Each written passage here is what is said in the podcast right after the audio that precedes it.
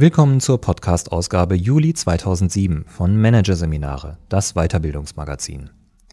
Am Ende dieser Ausgabe hören Sie einige Kurzmeldungen sowie Hinweise auf weitere Artikel aus dem aktuellen Heft. Doch zunächst Förderung von B-Playern. Stärkung der unsichtbaren Kraft von Andrea Bittelmeier. Produziert von voiceletter.de. Wie können wir unsere High Potentials fördern und wie fangen wir die Low Performer am unteren Ende der Leistungsskala auf?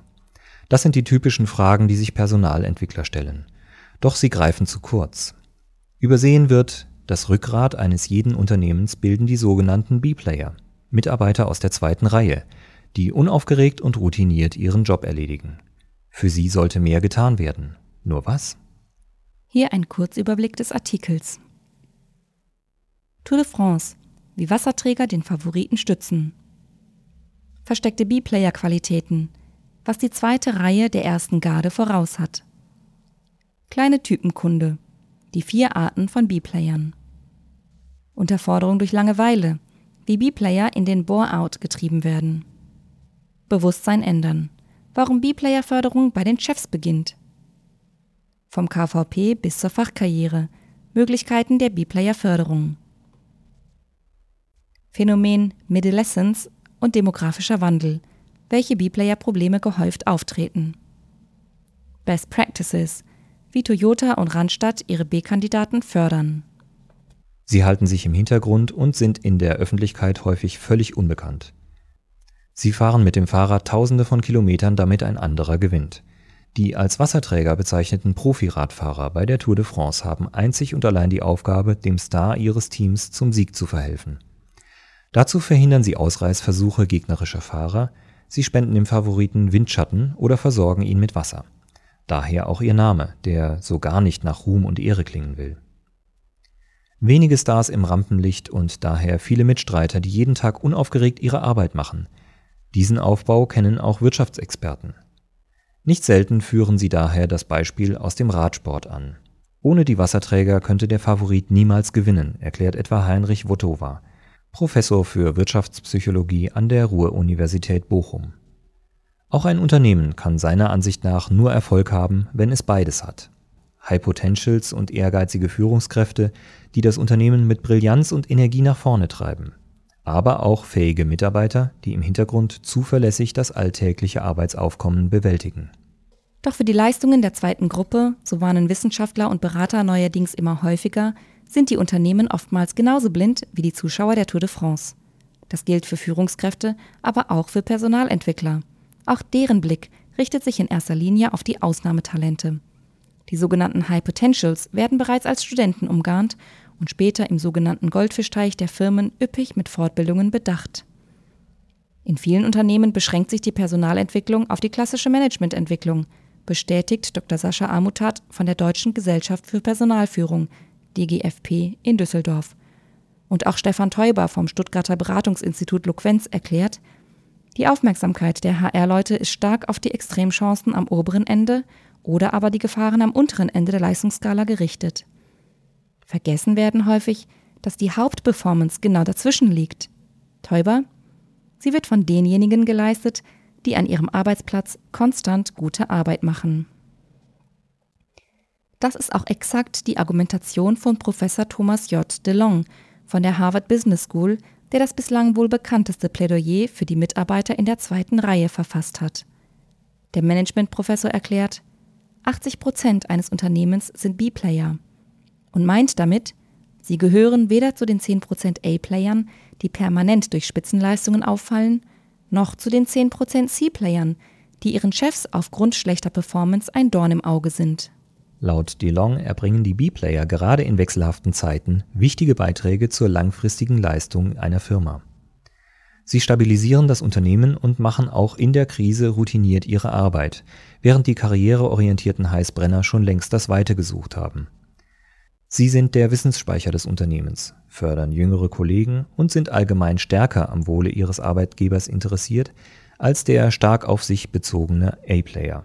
Häufig seien B-Player auch keinesfalls weniger intelligent als die auffälligeren Hochleister. Der Unterschied bestehe in erster Linie in ihrer Einstellung zur Arbeit. Weil sich 80 Prozent der Mitarbeiter eines Unternehmens natürlich nicht über einen Kamm scheren lassen, definiert DeLong verschiedene B-Player-Typen. So hat er über die Jahre seiner Forscher- und Beratertätigkeit festgestellt, dass rund 20 Prozent der Nebenakteure ihren Karriereweg verlassen haben, weil sie nicht ständig unter Hochspannung stehen wollten. DeLong sagt, sie haben ihren Ehrgeiz runtergeschraubt, um mehr Zeit für Freunde, Familie und Hobbys zu haben. Dafür machen sie jetzt im Hintergrund solide Arbeit und können im Notfall auch die erste Garde vertreten. Eine zweite große Gruppe in DeLongs Typologie sind die Wahrheitsliebenden. Sie haben den Mut, sich und anderen unangenehme Fragen zu stellen.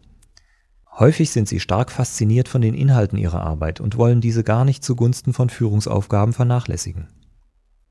Weiter nennt der Harvard-Professor die Netzwerker, deren besondere Stärke die emotionale Intelligenz ist, sowie die Mittelmäßigen, die auf einem relativ geringen Niveau verantwortungsbewusst ihre Arbeit machen dass besonders Führungskräfte diese ebenso wichtigen wie vielfältigen Beiträge zum Unternehmenserfolg nicht zu schätzen wissen, liegt laut Professor Votava zu großen Teilen in ihrer eigenen Einstellung und ihrer Position begründet.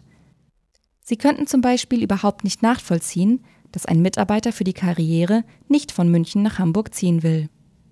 Hinzu kommt, Rädchen, die nicht quietschen, fallen nicht auf. Und B-Player arbeiten nun einmal leise sowie reibungslos und damit unbemerkt.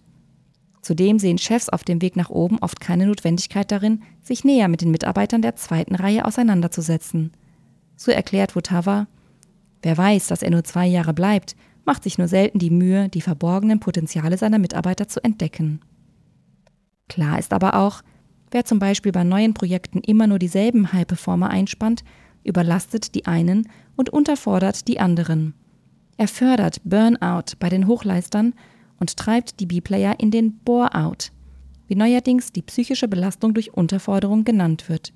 Er erzeugt somit die Gefahr, dass routinierte B-Player frustriert das Weite suchen. Bewusstsein in den Unternehmen schaffen, raten die Experten deshalb einstimmig. Es gelte, den ehrgeizigen Chefs vor Augen zu führen, dass längst nicht jeder dieselben Anforderungen an seine Arbeit stellt und dass auch gar nicht jeder Chef sein will und dennoch seinem Unternehmen wertvolle Dienste leisten kann. Führungskräften, die das verstanden haben, empfehlen Berater, regelmäßig von sich aus den Kontakt zu ihren stillen Leistungsträgern zu suchen. Als weitere Aspekte nennen sie Anerkennung in Form von gezieltem Lob, Entwicklungsmöglichkeiten, aber auch Fortbildung. Sascha Amutat von der DGFP sieht mit der Fokussierung auf das Rückgrat eines Unternehmens vor allem Maßnahmen in den Vordergrund gerückt, die unter das aktuelle Schlagwort Lernen im Prozess fallen und auf situationsspezifisches und selbstorganisiertes Lernen bauen. Dazu zählt unter anderem die Idee des kontinuierlichen Verbesserungsprozesses, kurz KVP, die derzeit durch die herausragenden Erfolge des japanischen Autoherstellers Toyota einen Popularitätsschub erfährt. Dieses auf langfristigen Erfolg angelegte Konzept beinhaltet, dass die Arbeit eines jeden Mitarbeiters geschätzt wird, erklärt Berater Teuber. Jeder Prozess werde wichtig genommen und in Kennzahlen gemessen. Und jeder Mitarbeiter habe das erklärte Ziel, seinen Job jeden Tag ein bisschen besser zu machen. Dabei werde er von Toyota unterstützt. Neben solch ganzheitlichen Konzepten sind auch gezielte Fördermaßnahmen für bestimmte B-Player-Typen denkbar. Den Begriff B-Player sollten die Maßnahmen jedoch nicht unbedingt im Titel tragen. Denn der Begriff weckt zwar Aufmerksamkeit und signalisiert, dass eine Gruppe von Mitarbeitern in der Personalentwicklung möglicherweise übersehen wird, aber er ruft nicht unbedingt positive Assoziationen hervor. Sie deklassieren damit den Großteil der Mitarbeiter, sagt etwa Wirtschaftspsychologe Wotawa. Und auch Sascha Armutat von der DGFP bereitet der Ausdruck ein wenig Bauchschmerzen. Ihm ist bei der gesamten Diskussion wichtig, es muss ganz deutlich werden, dass der Begriff nicht abwertend gemeint ist, dass es hier um unterschiedliche Motivationslagen geht und nicht um ein besser oder schlechter. So verstanden fallen unter Förderung für B-Player zum Beispiel alle Maßnahmen, die nicht auf eine klassisch aufstiegsorientierte Laufbahn ausgerichtet sind, sondern anders geartete neue Chancen im Arbeitsleben und alternative Karrierewege eröffnen.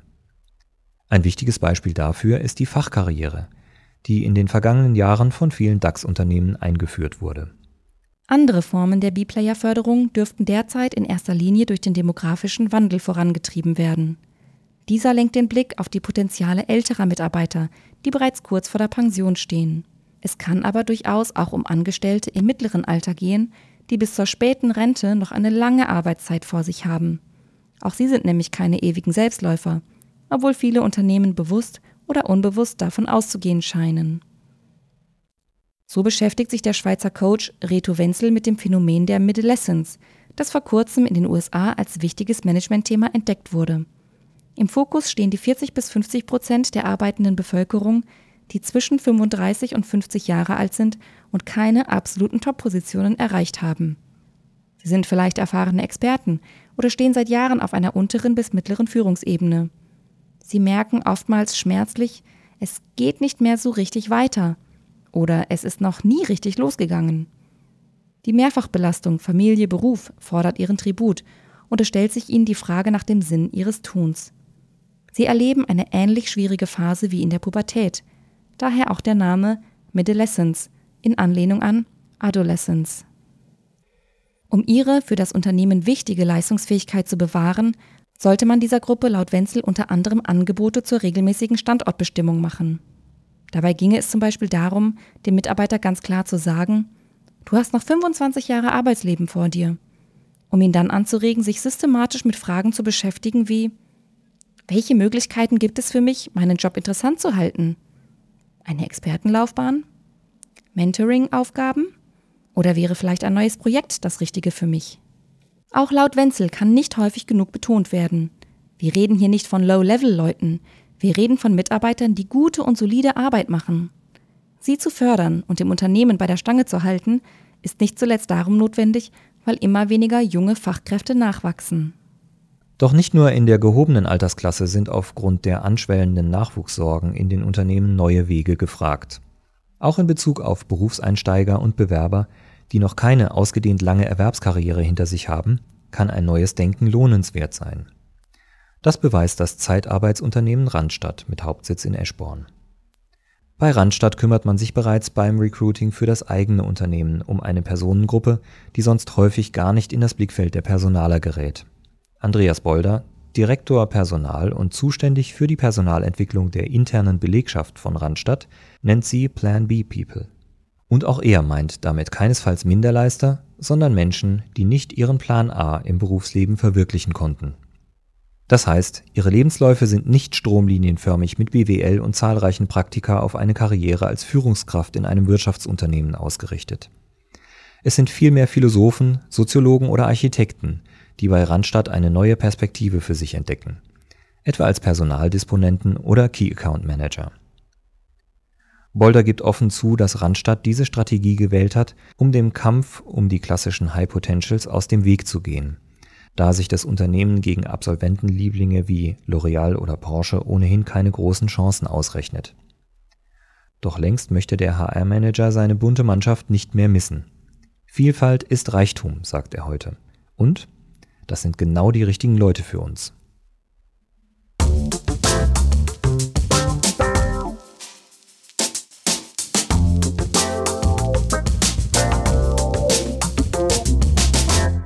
Sie hörten den Artikel Förderung von B-Playern, Stärkung der unsichtbaren Kraft von Andrea Bittelmeier aus der Juni-Ausgabe von Managerseminare, produziert von voiceletter.de.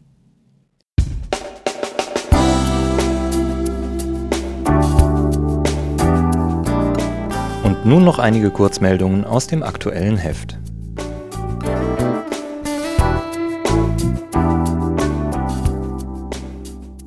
Zeige mir dein Haus und ich sage dir, wie sich der Aktienkurs deines Unternehmens entwickelt. Laut einer Studie zweier US-Professoren ist das möglich. Die Wissenschaftler haben die Domizile verglichen, die sich die Bosse der 500 größten US-Aktiengesellschaften zum Zeitpunkt ihres Diensteintrittes zugelegt hatten. Das Ergebnis?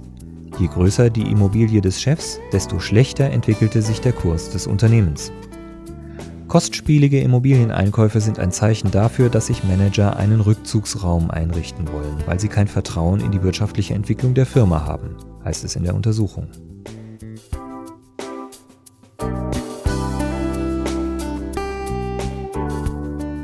»39 Prozent der deutschen Arbeitnehmer empfinden ihre Arbeit als zu anstrengend. Damit liegt Deutschland im EU-Schnitt. Am häufigsten klagen die Litauer. 71 Prozent, über zu große Belastung am Arbeitsplatz. Dagegen fühlen sich gerade einmal 24 Prozent der Niederländer im Job überlastet. Das Meinungsforschungsinstitut TNS Opinion hat Ende 2006 rund 27.000 EU-Bürger befragt.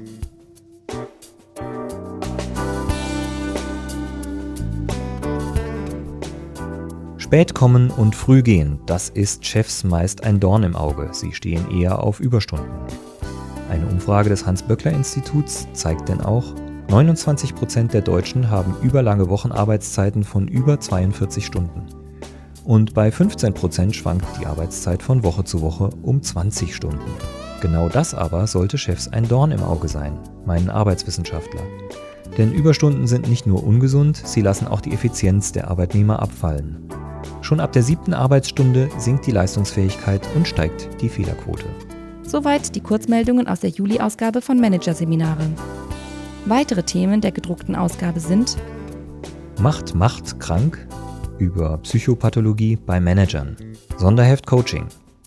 Warum Tim Melzer Coaching weiterempfehlen kann und was für Besonderheiten beim Coaching von Japanern gelten. Vom Shareholder zum Careholder. Warum Social Responsibility Sells. Thesen vom Deutschen Trendtag.